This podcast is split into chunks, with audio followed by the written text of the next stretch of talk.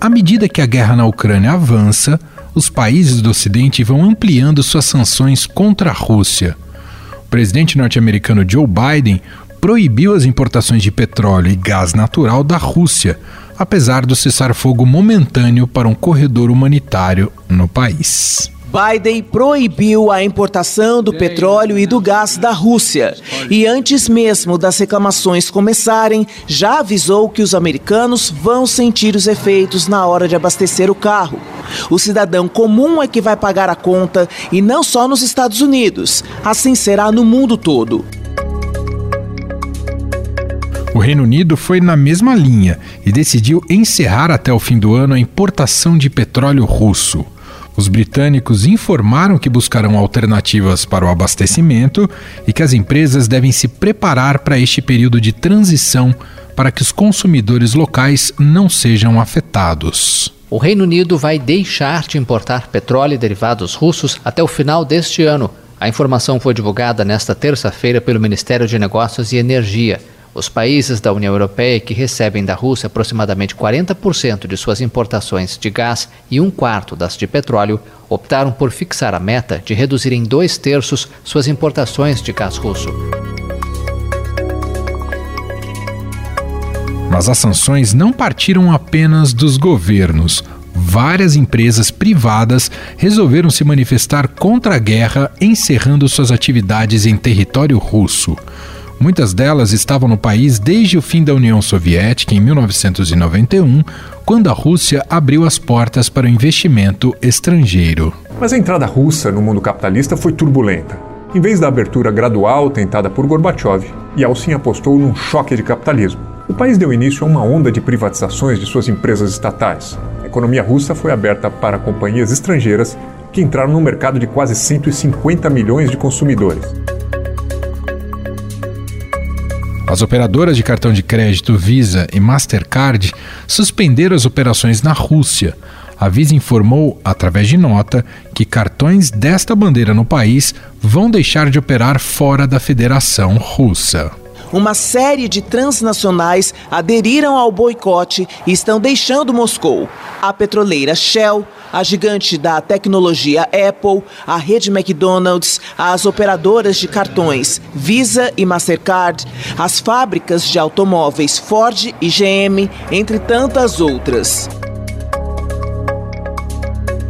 Três gigantes do petróleo também anunciaram retirada de investimentos da Rússia. Já no setor de logística, a gigante do transporte marítimo Maersk foi uma das que anunciaram que vai interromper temporariamente todo o transporte de contêineres em direção ou partida da Rússia. E por fim, a MSC, uhum. e junto, junto com a Maersk, que é a outra empresa de containers, não estão mais entregando nem retirando containers da Rússia. Ou seja, por terra, pelo mar, ou por documento no envelope, numa caixinha, não vai ser possível mais chegar ou enviar coisas para a Rússia. Então há um isolamento logístico também com a adesão dessas companhias. No setor aéreo, a Boeing e a Airbus suspenderam a manutenção e a assistência técnica para as companhias aéreas russas. A empresa também paralisou suas operações no campo de treinamento de Moscou. E a Airbus e a Boeing suspenderam as operações na Rússia. As duas gigantes do setor aéreo acompanharam diversas empresas que cortaram as relações com o país governado por Vladimir Putin. As restrições atingiram também o setor de tecnologia e entretenimento. O serviço de streaming Spotify decidiu fechar seu escritório na Rússia por tempo indeterminado. As gigantes do entretenimento Disney, Sony Pictures e Warner suspenderam as estreias de seus filmes nos cinemas.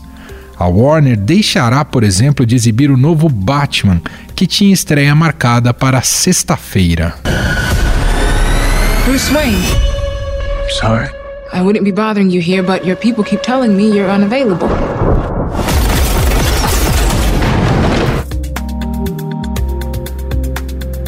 Uma das redes sociais mais populares do mundo, o TikTok, suspendeu a publicação de conteúdo de vídeos do país. A Apple também interrompeu todas as vendas de produtos na Rússia em resposta à invasão na Ucrânia. A gigante americana Apple anunciou nesta terça-feira que suspendeu a venda de todos os seus produtos na Rússia. A fabricante do iPhone e computadores Mac explicou que interrompeu as exportações para a Rússia na semana passada e também limitou o acesso a alguns serviços, como a solução de pagamentos Apple Pay. No setor de alimentos, a Coca-Cola paralisou suas operações na Rússia. A rede de cafeterias Starbucks informou que está suspendendo todas as atividades comerciais no país. E não para por aí.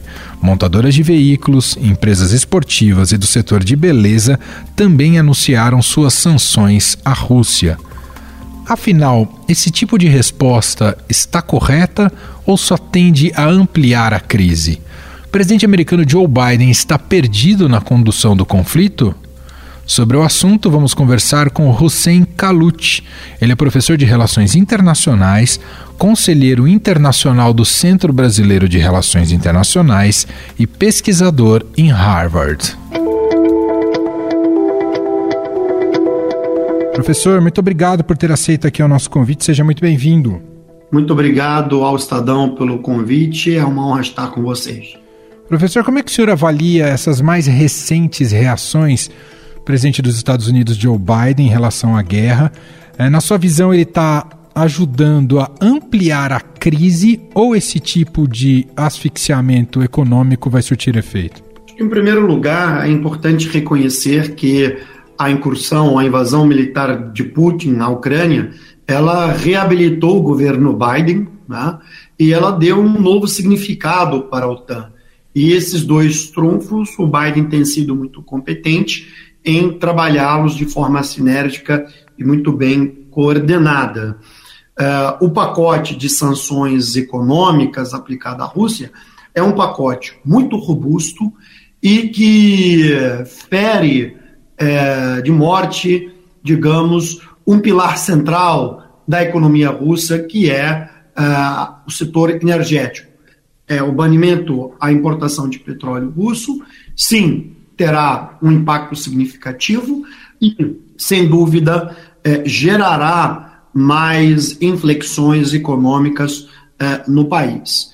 Isso revela a força dos Estados Unidos na economia mundial. Quer dizer, é, esse, esse pacote de sanções, ele, na verdade, é sem precedente na história é, um pacote multidimensional, transversal e muito, é, e muito, digamos, brutal da expectativa econômica, financeira e comercial.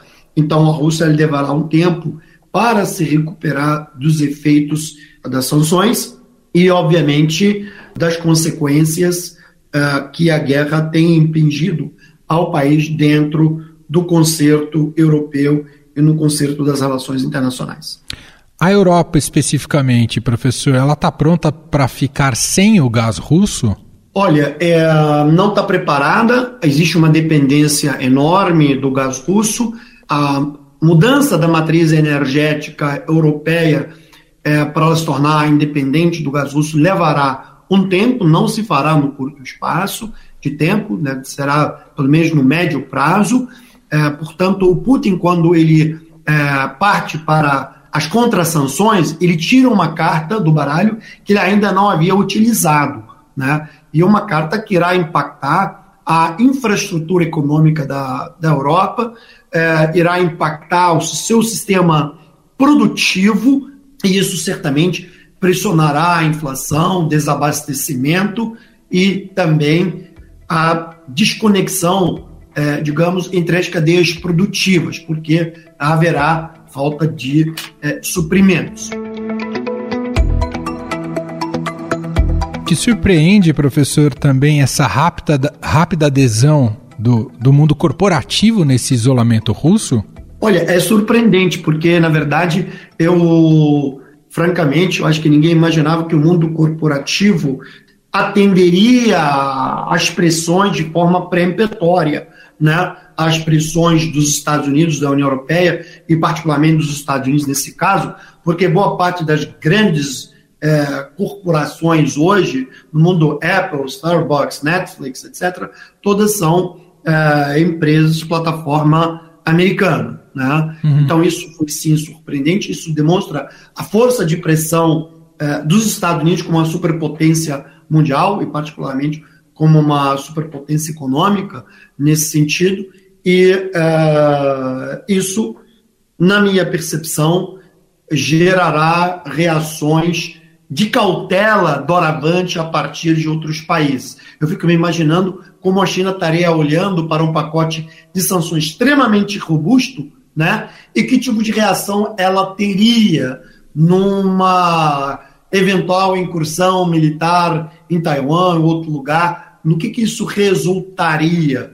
Nesse sentido, o efeito da, do movimento corporativo foi muito significativo. Professor, com essas sanções eh, americanas do Biden, essa mais recente em relação ao petróleo, também se jogou luz, talvez para o que foi classificado como uma hipocrisia americana, ao se aproximar da Arábia Saudita, né, que está ali bombardeando o Iêmen, e também até voltar a se aproximar com a Venezuela.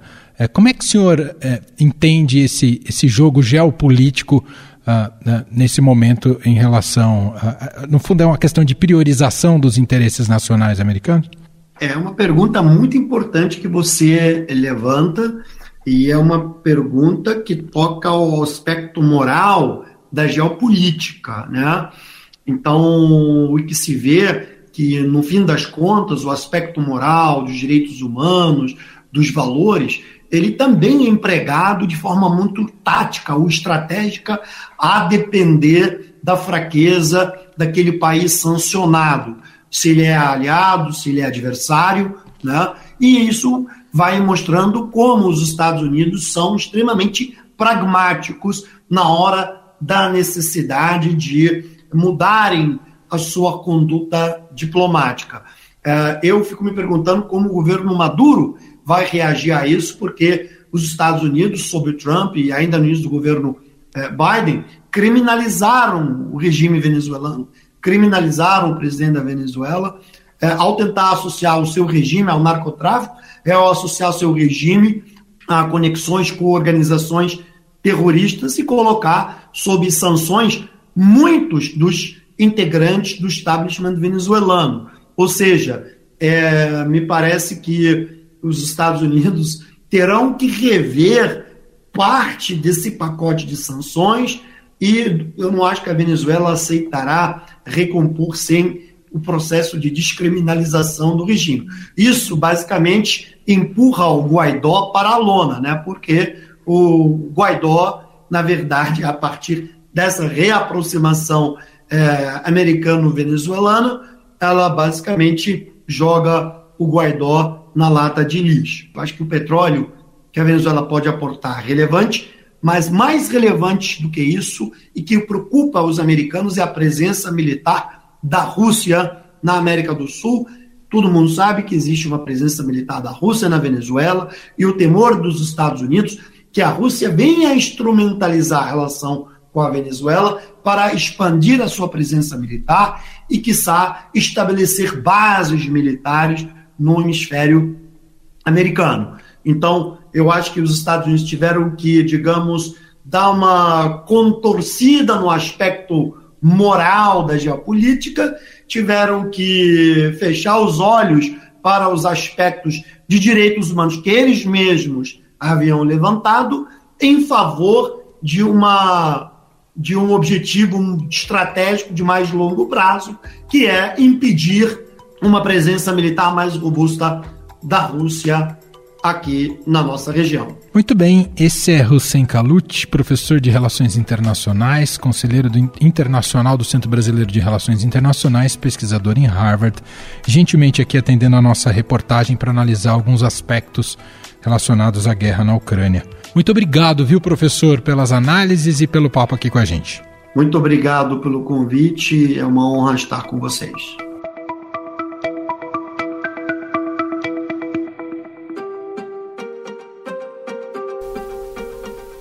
As iniciativas para tentar coibir a sanha de Putin na Ucrânia, infelizmente, não ficaram somente no campo econômico. houve também a intensificação do que pode ser chamado de russofobia, ou preconceito contra os russos e suas manifestações em diversos segmentos, seja na academia, na área cultural ou artística. Estudantes provenientes do país enfrentaram boicotes e foram excluídos de palestras em universidades na República Tcheca, onde vivem 50 mil russos. Filmes russos foram banidos de festivais. Artistas do país que estavam com exposições programadas também foram boicotados. O Festival de Cannes informou que não vai aceitar a presença de delegações oficiais da Rússia ou de qualquer pessoa ligado ao governo de Putin no evento previsto para maio. As delegações russas também estão banidas do Festival de Cinema de Cannes, ou seja, está na cultura. Segundo os organizadores do evento, os russos estão fora a menos que a guerra termine. Eles também saudaram a coragem dos artistas e profissionais do cinema russo de protestar contra o regime de Putin e a guerra na Ucrânia. O prefeito de Florença, na Itália, Dario Nardella, disse ter recebido pedidos para derrubar uma estátua do escritor Dostoiévski na cidade. Bares nos Estados Unidos mudaram o nome do drink Moscow Mule para Kiev Mule, como forma de protesto contra a guerra. Aqui no Brasil, o conhecido bar Dona Onça, em São Paulo, havia retirado o estrogonofe, que é um prato de origem russa, das opções do cardápio como uma forma de boicote ao país. Mundo da gastronomia cancela russos em protesto contra a guerra na Ucrânia. A partir dessa terça-feira, dia 8, não há mais estrogonofe no bar da Dona Onça, no centro de São Paulo. É sobre essas atitudes que ultrapassam as sanções econômicas e que podem ser entendidas como preconceito ao povo e à cultura russa que vamos analisar agora numa conversa com Irineu Franco Perpétuo. Ele é jornalista, tradutor e autor de alguns livros, entre eles o Como Ler os Russos. Irineu, seja muito bem-vindo. Obrigado por ter aceito aqui o nosso convite. Olá, Emanuel, querido, meu brother de 20 anos, esse que eu vi nascer no rádio. e muito obrigado por, por, pela presença olá a todos, todas, todos ouvintes. Vai ser uma delícia conversar com vocês. Sensacional. Irineu, bom, uma das facetas aí mais deprimentes da, da guerra na Ucrânia, fora a invasão em si, a questão militar, tem sido esse crescimento da, da chamada russofobia. Escritores, artistas, músicos, maestros, bailarinos, enfim, de uma maneira geral, a cultura russa tem sido cancelada por muita gente no Ocidente. E aí eu queria te ouvir inicialmente, Irineu, o quanto a gente perde ao fechar as portas para todo esse legado russo? Bom, no caso do Brasil, a gente meio que está cortando na própria carne, eu acho. Né? Que é um fenômeno que eu mostro no meu livro Como Ler os Russos. É interessante porque a presença física de russos no Brasil é muito pequena, né? a comunidade é minúscula. Mas a presença da cultura russa na nossa é enorme. Né? É tão grande que eu acho, Emanuel, sei que é da música, talvez concorde comigo, eu acho que a literatura russa para nós é tipo assim, sei lá, o que é o pop inglês no pop. Ou se, se fosse falar no cinema, o cinema americano. Quer dizer, é um negócio que veio de fora, mas a gente já se apropriou de maneira muito importante. Lá no meu livro eu cito caras fundamentais da literatura brasileira meio que beberam na fonte dos russos, né? Se eu citar cada um por gênero, cara, tipo uma contista como a, a Clarice Lispector, e bom, essa aí nasceu para aqueles lados ainda, mas se falar de um romancista como Lima Barreto, se falar de um poeta como Carlos Drummond de Andrade, ou se falar especialmente de um dramaturgo como Nelson Rodrigues, estou só falando de nomes de ponta da literatura brasileira, todos se referem aos russos, né? Eu até diria provocativamente, se você que está nos ouvindo acha que nunca leu Dostoiévski, bem, se você acha que nunca leu Dostoiévski, mas você viu alguma peça do Nelson Rodrigues, então lamento informar que você leu Dostoiévski sim, né? Porque você viu a materialização de muitos dos dilemas éticos dostoiévskianos nas peças do Nelson Rodrigues. Fora então, e a música clássica russa também, que influenciou é, nossos compositores por muito tempo, quer dizer, vem influenciando até hoje, eu acho que a Rússia fez uma contribuição, tem feito uma contribuição muito grande à cultura global e cortar um pedaço da cultura russa é meio que cortar um pedaço da nossa própria cultura, da nossa própria identidade. Nas suas pesquisas, Irineu, você conseguiu é, chegar a um consenso do porquê essa penetração da literatura russa no Brasil? Essa é sempre uma pergunta, né? Eu falo para você e digo para qualquer pessoa que está nos ouvindo. Vai na sua estante, ou então passa na estante de uma livraria, pega um livro russo qualquer traduzido para o português e vê o sobrenome do tradutor. 90% dos casos vão ser sobrenomes brasileiros, né? Uma coisa que, como é o meu caso, por exemplo, mas não só. É, eu acho, eu pego meio emprestada de orelha uma ideia do Robert Schwartz, né? Da gente pensar que são dois países que são muito grandes, que são e se veem como periféricos com relação aos países centrais, e que durante muito tempo estiveram submetidos ao trabalho servil aqui no Brasil, a escravidão, na Rússia, a servidão. Isso dá algumas peculiaridades que permitem aos países se enxergarem. Então, eu digo que o Brasil não só vem lendo os russos desde o final do século XIX, mas o Brasil vem se lendo nos russos desde essa época. Então, por isso tem essa identificação muito grande é, do brasileiro com a literatura russa. A poesia russa também é muito forte, aí é mais desconhecida pra gente, porque é pouco traduzida pra cá, né? É exatamente, na, lá na Rússia, é, assim, pra Rússia, literatura é o que é a música popular pra gente, né? Uma coisa muito forte que a gente sabe que é o nosso signo cultural mais reconhecido fora do país, né? Então, é, a poesia para eles, eles sabem de cor e, citam como a gente cita a letra de música popular. Aqui, por exemplo, se eu falar para você, Manuel, tire o seu sorriso do caminho que eu quero passar com a minha dor, eu não preciso dizer de quem é, todo mundo vai cair a ficha. Na Rússia é a mesma coisa. Eles aprendem isso na escola desde cedo. A questão poesia em geral, você vê, é uma arte de resiliência, que no Brasil é muito menos lida. E tradução poética é um pouco mais complexo, né? Porque claro. se eu pegar um, uma poesia, sei lá, do Pushkin, de qualquer um, e traduzir literalmente, eu estou dando talvez a narrativa e o significado, mas não a musicalidade daquilo, né? Então a poesia tem que ser traduzida poeticamente, isso envolve um trabalho de, de elaboração um pouco mais sofisticado. Então a poesia russa também está entrando, mas ela é muito menos presente no Brasil do que a prosa, porque é muito mais a prosa é muito mais simples de traduzir.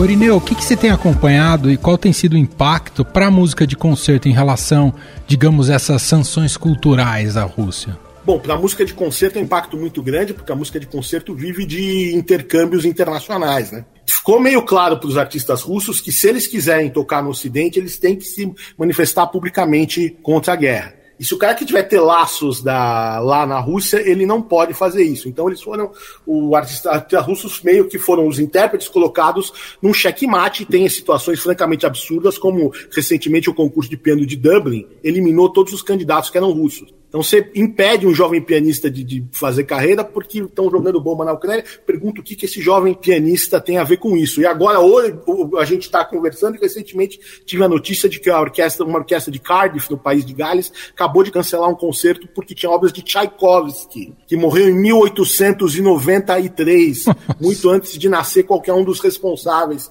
por essa condenável ação russa é, na Ucrânia. Então, na música de concerto, o impacto é especialmente triste e especialmente forte, porque é uma arte internacional de intercâmbio. O, o Dostoiévski tem sido muito cancelado também, infelizmente.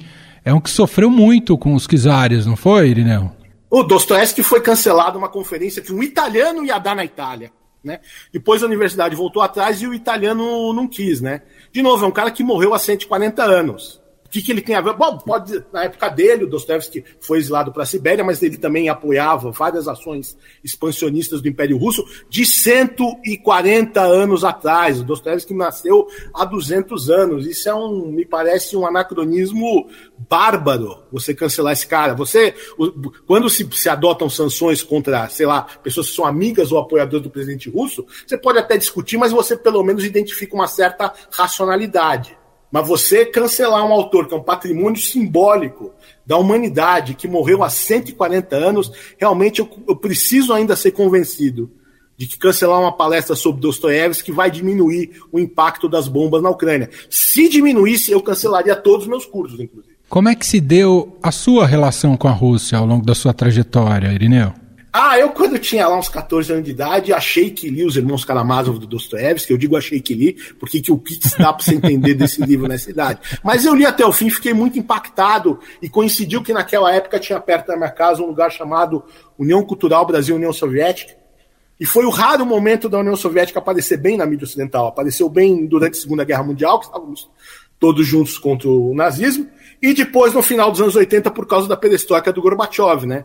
E eu tinha aquela coisa de nerd, eu não ia aprender a língua dos Klingons lá do Jornada das Estrelas, mas eu podia aprender uma língua que era meio proibida e escrevia no alfabeto diferente, né? Naquela época tudo era analógico, minha agenda de telefônica era toda no, no alfabeto cirílico, eu me achava o máximo porque eu podia escrever um negócio que ninguém ia entender. Então eu fui por esse tipo de, de inspiração nada profunda, bastante nerd, bastante adolescente, que eu fui me enfiar nesse mundo aí que me abduziu e aprisionou até hoje. E você se tornou fluente em russo, né, Irineu?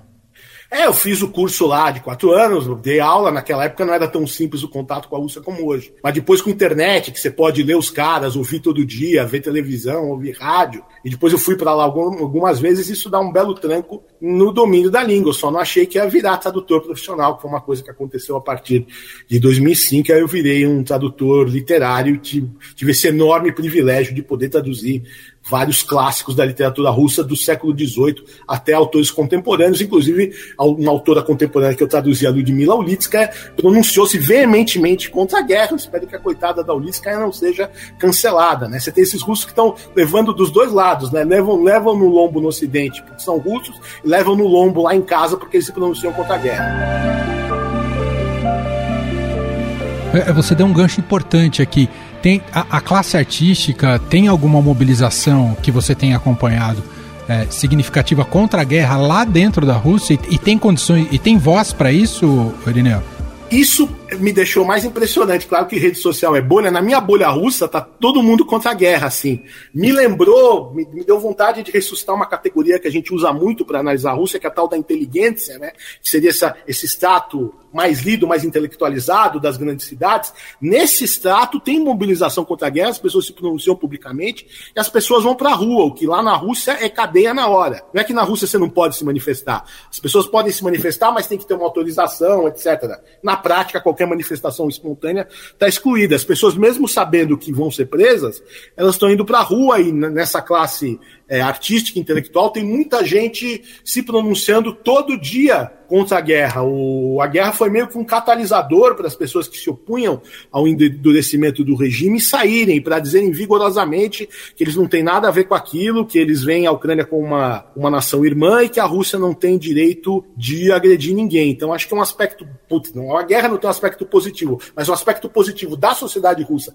que a guerra está botando em evidência é justamente isso, que existe lá uma uma sociedade civil organizada e que lá os artistas públicos deles, lá, os Chico Buarque deles lá, estão tudo se manifestando é, do jeito que dá contra a guerra. O Irineu, para a gente fechar aqui nossa conversa, é, pedir uma recomendação sua, se você vê algum título da, da literatura russa que possa iluminar esse momento de debate tão maniqueísta e tão tacanho que está tomando a cabeça de muita gente em relação a como observar a guerra na Ucrânia. Bom, muita gente está falando do, dos demônios do, da distopia política do Dostoiévski, mas talvez nesse momento acho que eu gostaria, ou dos autores que têm relação, com, que escreveram em russo, mas têm relação com a Ucrânia, como por exemplo Gogol, Bulgakov, ou da Svetlana Alexievich, que ela é cidadã da Bielorrússia, nasceu na Ucrânia, escreve em russo, foi a última Nobel de Literatura da língua russa, e tem uma te literatura testemunhal que fala muito do cotidiano desses países hoje,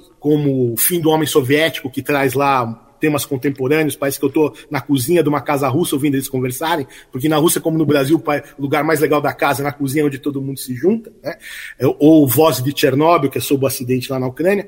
Mas eu acho que eu gostaria que hoje, na verdade, lá na Rússia em especial, especialmente duas ou três pessoas que estão no governo, lessem muito Tolstói, que é o maior pacifista que já houve. E o Tolstói certamente estaria muito horrorizado com essa guerra eu acho que o, o, o amor do, do, do, Tolstói pelo ser humano e a, a, repulsa dele à guerra são muito importantes. Talvez uma pequena novela dele chamada A Morte de Ivan Ilitch, quer esse funcionário que está no fim da vida e reflete sobre a vida, justamente para todo mundo falar, fazer essa, e aqui também fazer essa reflexão do que é a vida e do que a gente quer da vida. Esse, e esse é daqueles livros pequenos, sabe, Manuel? Porque as pessoas imaginam, como diz um amigo meu, que na literatura russa são só aqueles catatal que você tem que casar com o livro, né? Você casa com o livro, larga a família, porque fica meses lá. Não, o Morte de Van Elite é denso, mas é curtinho, e de repente essa seria um apelo é, bonito e lindo lírico, a paz que estão precisando, né? Não só na Rússia, por sinal. Sem dúvida. Muito bom. Irineu Franco Perpétuo, jornalista, tradutor e autor do livro Como Ler os Russos, que saiu pela editora Todavia, que trata muito disso que conversamos brevemente por aqui. Te agradeço demais a conversa e bom falar com você novamente, Irineu. Sempre ouvir a sua voz vibrante é bom, é tonificante, Emanuel. É um prazer enorme ver você que eu vi começar como estagiário lá, tendo essa função que você tanto merece. Eu acho, fico bastante emocionado com isso e muito obrigado, atenção a todos os ouvintes.